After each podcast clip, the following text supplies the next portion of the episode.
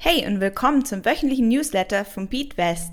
Mit unserem wöchentlichen Update erfährst du kurz und knapp, was diese Woche im Finanzmarkt passiert ist und bekommst zusätzlich hilfreiches Wissen zum Thema Investieren. Aber bevor es losgeht, ganz kurz noch etwas über BeatWest. Wir sind eine Investmentplattform, welches dir mit Hilfe von Wissensaufbau ermöglicht, mit dem Investieren zu starten und dein Portfolio weiterzuentwickeln. Mehr dazu kannst du unter www.beatwest.com erfahren. Hi, ich bin Lisa von BeatWest und wir schauen uns jetzt gemeinsam an, was hinter den Gaslieferungen in Rubel steckt. Putin hat angekündigt, dass er die Zahlung von Gaslieferungen an unfreundliche Staaten schrittweise nur noch in der russischen Heimatwährung Rubel akzeptieren würde. Mit unfreundlichen Staaten sind hier übrigens alle EU-Mitgliedsländer gemeint. Bereits vergangene Woche haben wir dir erklärt, dass Russland kurz vor der Staatspleite steht und diese eine Währungskrise zur Folge haben könnte. Bei einer Währungskrise verliert die Heimatwährung stark an Wert, was in Russland bereits jetzt schon geschehen ist. Um diesen Wertverlust aufzuhalten, muss die Nachfrage nach dem Rubel steigen. Und genau das würde geschehen, wenn alle Gaslieferungen nur noch in Rubel gezahlt würden. Das erste Ziel der Rubelzahlung ist also die Stärkung der Heimatwährung. Auf dem weltweiten Währungsmarkt gibt es allerdings nur einen geringen Bestand an Rubeln, da das Zahlungsmittel nicht sonderlich verbreitet ist. Dies hätte zur Folge, dass sich die EU-Mitgliedstaaten Rubel direkt von der Bank Rassi, der russischen Zentralbank, beschaffen müssten.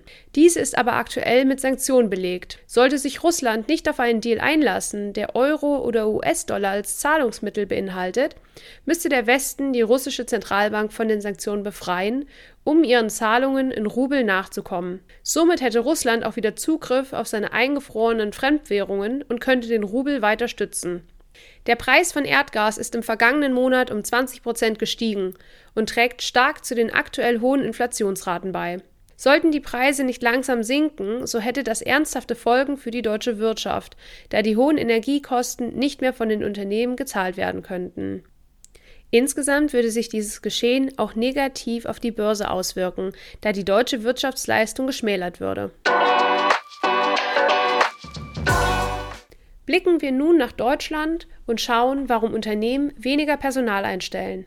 Die Unsicherheit aufgrund der Ukraine-Krise spiegelt sich auch am Arbeitsmarkt wider. Die Bereitschaft von deutschen Unternehmen, neue Mitarbeiter einzustellen, sinkt auf den niedrigsten Stand seit Mai 2021. Mit einer Entlassungswelle wird allerdings nicht gerechnet. Viele Unternehmen warten aufgrund der eingeschränkten Lieferketten auf Materialien und können deshalb nicht auf gewohnt hohem Niveau produzieren. Deshalb ist ihr Bedarf an neuen Mitarbeitern gesunken. Ein anderes Problem sind die hohen Energiepreise. Unternehmen haben oftmals ein festes Budget für ihre Produktionskosten ausgerechnet. Wenn nun ein Element aus diesem Kostenblock stark ansteigt, müssen die Kosten eines anderen Elementes gesenkt werden, um weiterhin Gewinne erwirtschaften zu können. Einige Unternehmen haben deshalb also ihre Mitarbeiter in Kurzarbeit geschickt. Allerdings sind Kurzarbeitmaßnahmen nicht dafür geeignet, hohe Energiepreise abzufedern. Sie können höchstens bei Lieferkettenengpässen eine unterstützende Funktion einnehmen. Die niedrige Einstellungsbereitschaft zieht sich durch alle Branchen.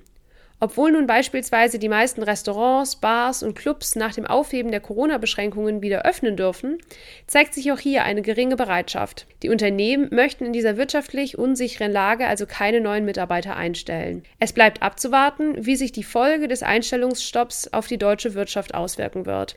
Generell gilt aber die folgende Faustregel. Wird weniger produziert, wird weniger verdient und das führt dazu, dass der Börsenkurs sinkt. Fragen von Newsletter-Lesern und Hörern. Hier präsentieren wir dir jede Woche eine Frage von Newsletter-Lesern oder Hörern und beantworten diese für die Allgemeinheit. Solltest du auch eine Frage haben, dann schicke diese gerne an lisa@beatwest.com. Diese Woche erreicht uns die folgende Frage: Was sind eigentlich Transaktionskosten? Transaktionskosten fallen immer dann an, wenn du ein Wertpapier kaufen oder verkaufen möchtest. Dabei sind zwischen direkten und indirekten Kosten zu unterscheiden. Fangen wir mit den direkten Kosten an. Diese fallen für die Mitbenutzung des Marktes und insbesondere der Handelssysteme an und werden von dir direkt an deine Bank oder an deinen Broker gezahlt. Die indirekten Kosten beziehen sich auf die Liquidität im Markt. Wenn die Liquidität im Markt gering ist, musst du lange darauf warten, bis deine Transaktion ausgeführt wird. Das liegt daran, dass sich kaum Käufer für dein Produkt finden lassen. Dies kann sich nachteilig für dich auswirken, da du dem Risiko ausgesetzt bist, dass sich der Wertpapierkurs in dieser Zeit des Wartens negativ für dich entwickelt. Wöchentliches Wissen. Die Marktkapitalisierung. Die Marktkapitalisierung gibt den Börsenwert eines an der Börse notierten Unternehmens an. Diesen kannst du ganz leicht berechnen. Du multiplizierst einfach den aktuellen Aktienkurs mit der Gesamtzahl der Aktien, die aktuell im Umlauf sind.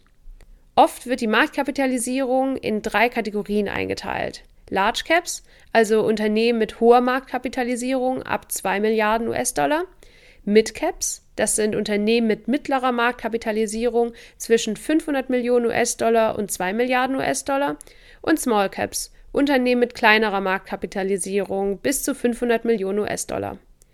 Diese Einteilung kann jedoch länderspezifisch variieren. In unserer heutigen Zeit ist übrigens Apple das Unternehmen mit der höchsten Marktkapitalisierung.